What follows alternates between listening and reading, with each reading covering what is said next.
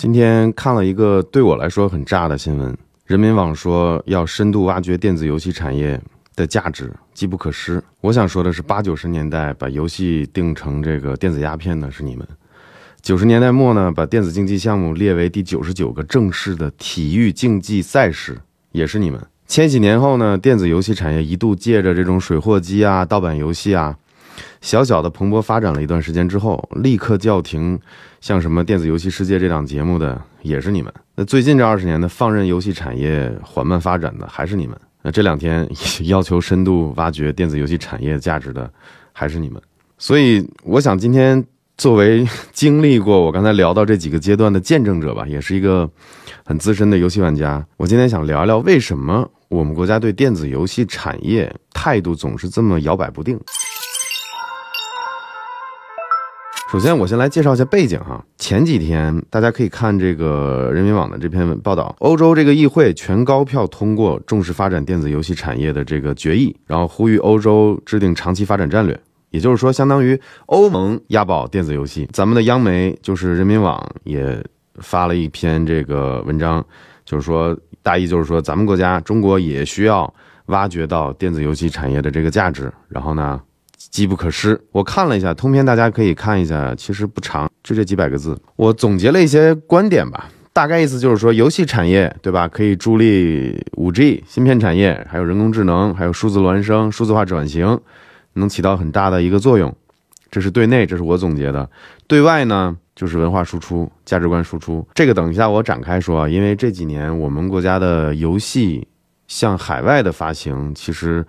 也是赚了很多钱的，相关部门看到了，然后再加上，呃，这几年经济，呃，疫情搞的这个实体经济不太好，所以说其实是在，在这种虚拟经济、数字经济上，还有这种文化产业上是赚了一点，然后可能就引导了这个风向。那么我刚介绍完这个背景呢，我跟大家聊聊我的想法，为什么过去这几十年中国对这个电子游戏产业总是这这个态度变来变去的？首先我能想到的第一点呢，就是我觉得年代决定了管理者的态度，说白了就是。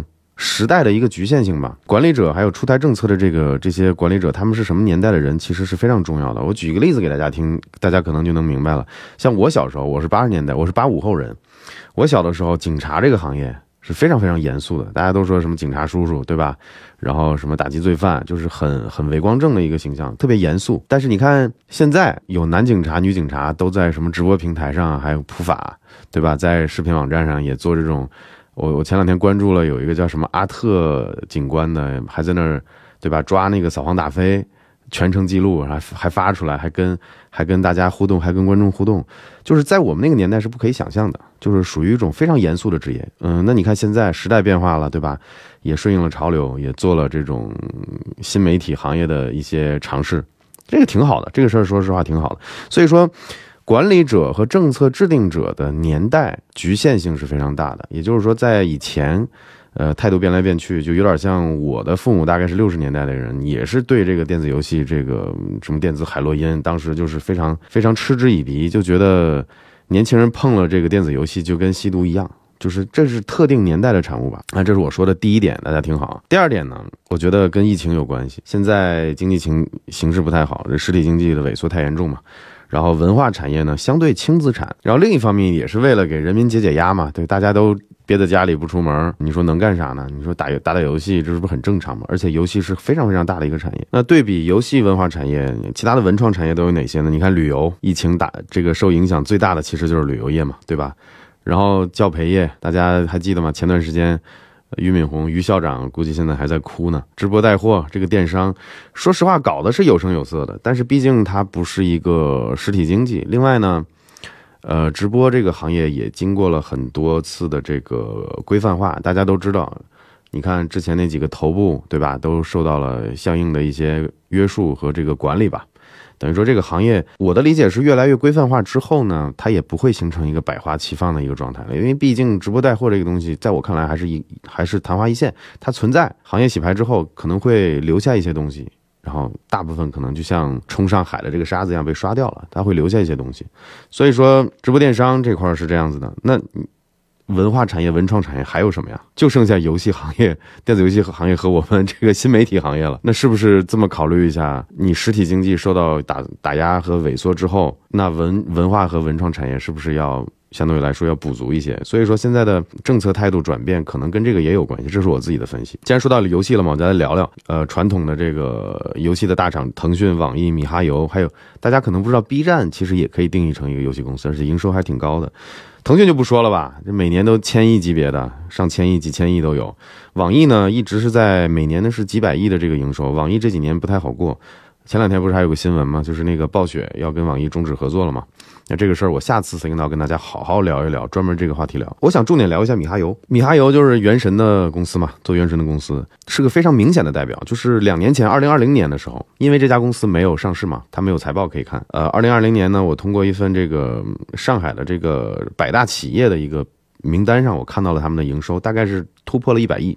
这个是两年前的一个数据了，它排名第八十八，已经非常非常牛逼了。然后我看网上有一个说法，就是二零二一年，就是去年，他们营收做到了三百多亿。那这个数据我倾向是不准确的，因为网上说的有鼻子有眼，还精确到小小数点后面好几位了。人家非上市公司，你怎么可能有这么精确的这个这个财务数据可以看嘛？但是咱们推往前推，二零二零年的时候，他们赚了一百多亿出头嘛。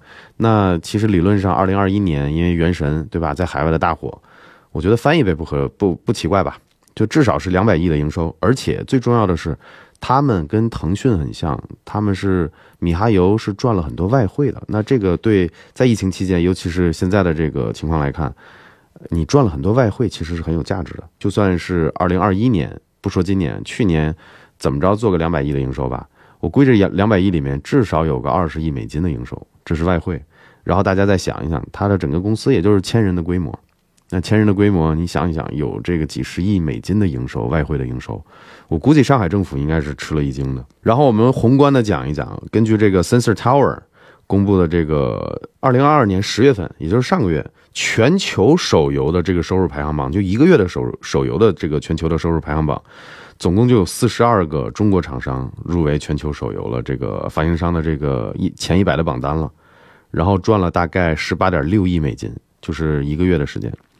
那这一个月不到二十亿美金的收入呢，占全球前一百家手游发行商总收入的百分之三十八。那这个就是我说的第二点嘛，就是跟疫情有关系。现在这种文化，呃，文创产业必须要撑出来。你看这几家游戏公司连年给。国内咱们营收了这么多外汇，对吧？其实这个是看得到的。所以呢，现在的这个政策可能放出一些信号，要扶持这个电子游戏产业，这个是合理的。我觉得这是第二个原因，我分析到的。还有一个，我认为是最重要的一个原因吧，也是今天我好好想重点聊一下的，就是我觉得我们国家的是这个发展的战略方向变了，就是文娱产业曾经就不是重点的这个发展的侧重。现在呢，到时候了。我跟大家梳理一下我的逻辑，我来盘一盘。我先来说两个比较大的一个事儿。二零二二年，也就是前几天，十一月十六号，国际奥委会发官网，他们发了一个声明，说确认新加坡将会在二零二三年六月成为第一届奥林匹克电子竞技周的主办国。这事儿挺大的吧？同一天，也就是同一天，我们人民网发了这篇文章，呃，挖掘电子游戏产业的价值。很急，我刚才开头跟大家聊了嘛，就是对内对外，其实这个都有好处。但是我认为更重要的是对外，就是也到了我们其实也到了文化输出的这个阶段了。其实对外呢，特别指就是文化输出嘛，文化文化和价值输出，这个呢其实是一个国家的一个软实力的一个个体现。我跟大家举个例子啊。什么叫软实力呢？我之前在欧洲上学的时候，呃，因为我一直比较喜欢《使命召唤》系列嘛，我当时有德国的同学，我当时就想着这个游戏，你想很多代的这个《使命召唤》这个游戏全都是打德国纳粹的，然后居然德国人也玩儿，所以你看从这个角度来说，是不是一些当年的盟国来去强化这段历史，然后让轴心国当年的轴心国不要再。有战争的这种意图，让他们展现看到这个当年，对吧？他们的先辈们、父辈们做错了很多事情，那这个其实就是文化输出。你想，当全欧洲的青年这一代的青年都在玩这种当年的战争游戏，然后体验了当年的战争的这种这种震撼和这种战争给人民带来的这种打击吧，那可能会不会新一代人就会牢记当年的历史呢？这个其实就是文化输出的一种。我只是举了个例子，因为我我忽然想到这个使命召唤了。我当时就有德国的同学在玩，你想他们在扮演盟军，然后杀当年自己的这个先辈的时候，那心情该该多复杂。那既然说到文化输出呢，我跟大家聊一聊这个文娱产业。在亚欧一些国家，发达国家，像日本、欧洲、韩国，其实都能占到整个国家的这个 GDP 产量的这个两成不到，两成左右。美国的文化产业、文娱产业，他们能创造六万亿美元每年，占他们美国每年的 GDP 的将近百分之三十。中国呢，咱们国家呢，不到百分之五。这就是我说的，想跟大家聊的第三点，就是说我们国家的，我感觉是这个文化产业的这个战略方向要变了。那为什么我们国家？这个文娱产业创造的这个 GDP 这么低呢？问题在哪儿？我觉得呢，针对游戏来说吧，就是对内政策上是一直打击这个游戏产业的，电子游戏产业曾经还说这个电子游戏是这个电子鸦片嘛，也就是二三十年前的事儿。对外呢，就像我刚才说的，可能会有面临一些这个文化输出的问题，有一些西方的游戏进来，那我们设了一道版号的这个这么一个的一道门槛。所以说，对内对外其实都是设了坎儿的，那你必然游戏产业发展发展就这个样子嘛，发展不起来嘛。那这块儿我就想跟大家重点聊一下了。我觉得网络话语权和这个软实力的这个部分，确实曾经不属于咱们国家的这个发展策略。过去几十年，说白了，中国就是在闷头发展经济，主要是偏向实体经济的。它其实不具备开放文化产业的这些条件。有人可能想问，就是为什么发展经济要暂时的忽略掉这种文化产业的市场的发展？其实说白了，我的理解还是国际上的这种意识形态不同的国家，想通过文化输出，有意的想针对中国放开的这种文化市场。说的通俗点呢，就是如果说不设坎儿，我们国家。在引入国外的游戏不做任何审查和这个约束和这个管理的话，很多文化的输出的影响，我们当代人可能是看不到的。我们就沉迷在里面，就是觉得确实好玩，确实很震撼。但是它传达的一些东西，潜意识、潜移默化的一些影响，我们是看不到的。即使可能有人会说你想多了，即使人家不主动搞你，不去。掺杂这些东西，我能理解的是，我们也不能把这个口子放开，就相当于我们防患于未然。毕竟意识形态是对立的嘛，你不得不防。这个很多人其实不理解，尤其是可能一些年纪小的一些朋友不太清楚，为什么当年咱们国家会有这个网络长城、防火长城这个东西，其实就是同理。我跟大家讲讲，早些年国际互联网上大把大把的那种资助邪教的，然后还有这个歪曲历史事实的，还有。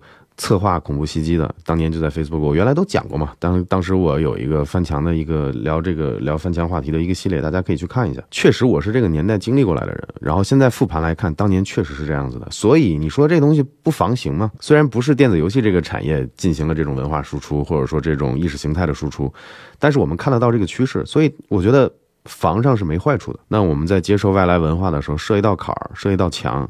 那这个其实就是当年搞强的这个意义，包括现在就是这些原因还在导致我们现在还有一个封锁的一个国际互联网。大家别不信，很多国家真的有这个预算和这个组织的。就专门搞你，然后你想在互联网上，在各种视频网站、新闻网站、Facebook、YouTube、Google 上就大量的推广这些内容，你想想，咱们国家能放开吗？国家会乱的呀。当年的网络话语权不像现在啊，因为中国九亿网民，当年二十年前还没有这么多。